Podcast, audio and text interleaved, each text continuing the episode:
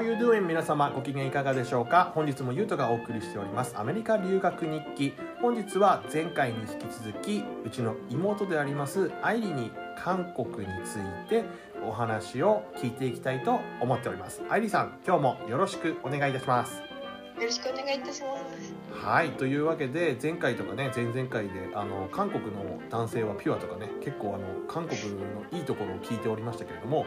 えー逆にですねあの韓国と日本を比べた時にちょっと申し訳ないんだけどこの点はやっぱり日本の方が良かったかなっていうね前回はあのトイレの話もちょろっとしたんだけどもあのそういうところがあったらちょっとぜひ教えてもらいたいなっていうふうに思います。はい。えっ、と医療に関してなんですけど、はい。医療？はい。実は、えー日本に帰国する3ヶ月ぐらい前に、まあ、あのこれは自業自得なんですけど、1週間ほどあのチュンちゃんはタッカルビが有名ということで鶏肉チキンとかも有名だったんですけどうん。毎日の夕飯をフライドチキンとサイダーかコーラっていう生活を続けたことがあったんですよ。アメリカ人だね。いや本当に。そしたらなんと尿管結石になってしまいまして。あらあら聞いたね。そういえばあったねそんな話ね。はい。あのそうなんです。あの尿が通る管に石ができてそれが詰まってしまったんですよね。あれなんか俺男の人がなるイメージなんだけど女の人もなるのそう。ね。私も男性がなる病気だと思ったからまさか女性の自分がなると思わなかったんだけど韓国だと結構女性でもなってる人が多いみたいで。えやっぱ食べ物が問題なの？らしい。あのキムチだったり塩辛いものとかプリン体うんが原因でその石ってできちゃうみたいなのがカカリウムだったかな確か。そうなんだ。そう。で実は日本でも一度も救急車に乗ったことなかったのに韓国で人生初めて救急車に乗ったんですよね。で最初はさ、まあ最初はさ、ただそのなんだろうお腹痛いなーっていう感じで寮にいたわけ？あそうその朝起きてうん。まずトイレ行くじゃん。朝のまあおしっこだよね、でしてえなんかちょっとお腹の調子悪いけど一旦もう一回寝てみようと思って寝ようとしたんだけど激痛で 寝れずにトイレに行ったらん痛すぎて手足しびれて意識失ってたのうん。うわ怖っ。そうで一瞬意識飛んだけどうん。また戻った時にあもうこれ歩けないから先輩に救急車呼んでもらおうと思って携帯持ってってたからカカオトーク韓国で有名な、うん。カカオトークで「すいません先輩救急車呼んでください」って言って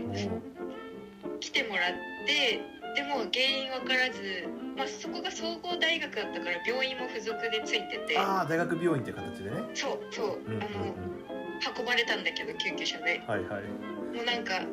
一応医療用語の韓国語分からないしそうだよね俺も無理だな英語で言われてもわかんねえや。そう周りみんななんか真面目な顔した看護師さんとかお医者さんでもうめちゃくちゃ怖くてうん。なんか大きい病気だったらどうしようってなってたんだけど、ね。そのレントゲン取ったら石がありますうん。何セン言われチて何センチぐらいだったの？あちっちゃかったよ多分1センチもないんじゃないかなあでも1センチなんだっけ9ミリ以上だと確か俺聞いた話なんだけど超音波を当ててあの砕いてから出すらしいんだよね9ミリそうなんですよ9ミリ以下だとどうどう頑張っても超音波は使えないから尿管から頑張って出すしかないっていう話を聞いたことあるけど。はい。実は日本だとそういう技術があるんですよね。うん？うん。ただそこの韓国の病院に言われたのが韓国ではまあそこも一応田舎ソウルより田舎っていうこともあってうん。そういう超音波で砕くっていう技術がないので もし石を取るって場合はお腹を切って取りますって言われたの。え？でいやさすがに韓国でお腹なんか切りたくないって思って。もうもう頭パニックだよね。ちょっと待ってみたいな私異国でお腹切らなきゃいけないのってなって。であの、まあ、無理やりじゃないけど1週間ぐらいお薬とお水をいっぱい飲んであの自分で出すように努力をしてみるかもうそれがダメだったらお腹切りましょうってなったわけ。やっぱりそのさ薬を飲んで自分で出してくださいって言われてもやっぱり痛いものは痛いじゃないそうなんだよ。もうあのまあ鎮痛剤で痛みは止められるけどやっぱりなんかそのおしっこする時とかに変な感じするし気持ち悪いんだよね。しかもその腎臓も関係してくるから背中叩かれた時にもう激痛で。うわ怖っ。そう歩けなくて。でもお腹切りたくないし今あと3ヶ月で帰国できるのにここで日本に帰りたくないって思って。まあでもそのままお土産で日本に帰国するっていうね。いやいやいや。お土産持ってきたよっつって超音波かけてもらってもいやもうだからそっからはねもうめちゃくちゃ水飲みまくって。あ結局薬飲みながらね。そううん。多分私もともとあんまり水飲まない人だったからそれも良くなかったんだけどなるほどね。なんかご飯とかもなるべくその悪いようなものは食べずに気にしてたらある日突然それこそその時38度とか高熱が出てあ熱も出るんだ。そうなんかその石が動く時尿管を。うなんかやっぱなんだろう炎症起きるのかかなり体に負担かかるみたいでんうん。なんか音はしなかったの石が出た音は。ただなんかもうあの時のちょっと汚いんだけど尿の色が半端なかったね血血出てくるあなんかもう血尿みたいな感じ。だったけどなんかもうそこからはすごいすっき。り本当に違かあったそうなんだ。ていういや俺ここでねちょっとあのずーっと黙ってたことがあるんだけど。何？実は俺の左の腎臓にもいるらしいんですよ。嘘でしょ？なんかねこの前 この兄弟この兄弟何やってんだろうね本当に。なんかあの超音波かけてなんかその見てもらったんだよね。なんか脂肪肝だかなんかで引っかかった時に肝臓をこうエコーか何かで見る時にね。あのたまたま腎臓の方も見えたらしいんだけどあの検査終わって先生のとこ呼ばれて行ったら「あ佐藤さんお待たせしました」って肝臓の方は、うん、まあその脂肪ちょっとついてるのでダイエット頑張りましょうねっていうふうに言われて、まあ、それは予想してたから「あはいわかりました」とかって言ってたんだけどでですねあの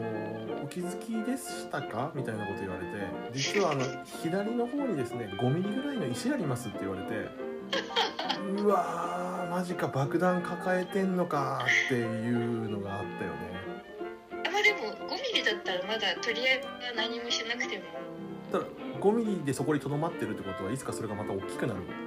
かもしれないってことでしょ？か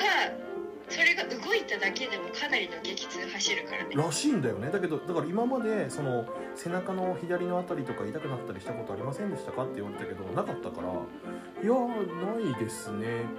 っては言ったんだけどだからもしかしたら腰が痛いのと勘違いしてる可能性も。だけど俺の腰の痛いのはヘルニアだから完全にあの足が上がらなくなるから。ああ。それはまた関係ないとは思うんだけど。だからちょっと爆弾をね抱えているあの兄弟なんですよね。あやば私ももしかしたらなんか10年以内にうん。あの再発する確率が半分くらいあるんだっけかな。あ結構あるね。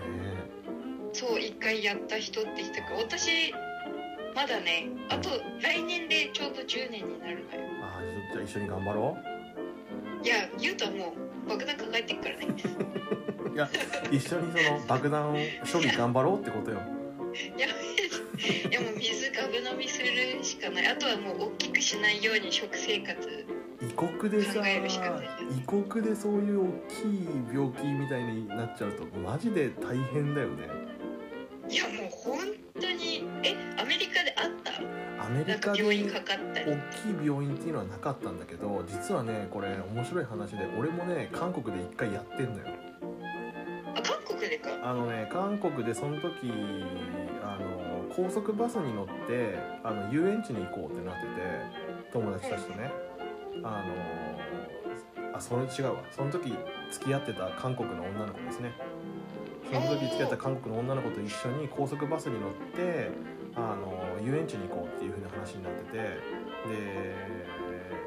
遊園地に着いたんだけどすんげえ俺具合悪くなっちゃってなんかわかんないけど熱もあるっぽいしなんかとにかく具合が悪いと。ただ体温計もなかったしとりあえずシャラッと12時間遊んでごめんねってせっかく来たんだけどちょっと帰る帰ろうねっていう話になって帰っててで帰りもやっぱり高速バスに乗ってあの行くわけよ。帰りの道に着くんだけどもあのそこでやっぱりそのもう具合悪さがマックスになっちゃってでずっと俺こう補助席に乗ってたんだけど補助席の真ん中であの下を向きながらずっとうつむきながら座って乗車してたのね。であの韓国のバスってやっぱりその高速バスであろうが何だろうがみんなやっぱりわーわー喋ってるじゃない。電話で喋る人もいれば隣の人と喋る人もいるし、まあ、静かになるっていうのが韓国の公共機関ではほとんどないと思うんだけどあの俺、まあ、そのわーわー喋ってるのを聞きながらもう苦痛に耐えてずっと下向いてたんだけどとうとう我慢できなくなってしまってあの下ボしたんですよ。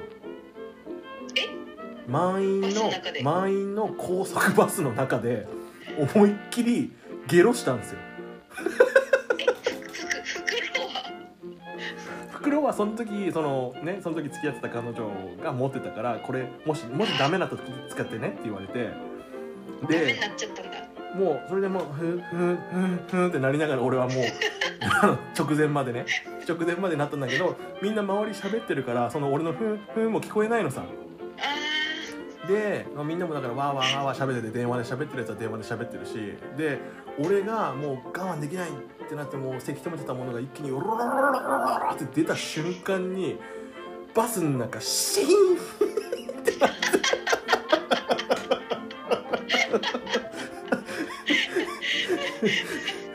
いや韓国の人も黙るんだかバスの中でって思ったことがあったんだけどで結局ねそのまんまそのあのバスなんと俺ももうあんまりその時具合悪いから記憶にはないんだけどなんとかとりあえず一回履き終わったらまず少し楽になったからその袋ギュッて縛ってとにかく俺韓国語もできないからもう隣の人とか周りの人にこう頭下げてこう「すいませんすいません」って言いながら頭下げて。であの救急救急のところにあの行って病院に行ってあの一応先生に見てもらってで結局俺急性胃腸炎だったんだよね。ーえー、旅行中に急性胃腸炎になっちゃってもうそっから2日あもう次の次の日には帰るんだったのかな。けど何にも結局できなくってずっとえ入院したの？入院じゃなくて点滴してもらった。脱水症状があるかもしれないから原因は前日めっちゃ食った。めっちゃ食って多分消化しきれなくなったその胃袋の中にウイルスが入って悪さをしたっていう感じだと思うんだけど。多分ねいやーもうあれはまあ今では笑えるけど当時ねあの乗客の韓国の方々どういうふうに思ったのかね。もちろんそのまあユウトはもちろんかわいそうだけど一緒にいた前の彼女さんだよね。いやだからすげえなと思ったよマジで。知らないふりとかしないでさずーっとついてそれが原て因で別れたわけではなかった、全然関係ない。全然関係ないよそれは。ああよかったよかった。ででその時ねその彼女のあの家族にもお世話になってさああそうだったんだ。うん。ずーっとトイレに行っても上からも下からもだったから大変。だったねあの時は。いやーそうわそれ何歳の時？の22か21かな。あじゃあ私とほぼ同じぐらいだわ。が 韓国。その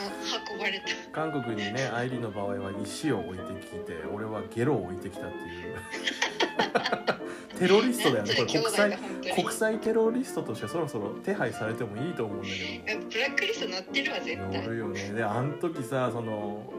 あん時の韓国の人乗客誰か一人でもいいからもしまた会えるんだったらお話聞いてみたいなと思うんだよね。絶対もうそれは叶わないだろうけどあの時どう思いましたって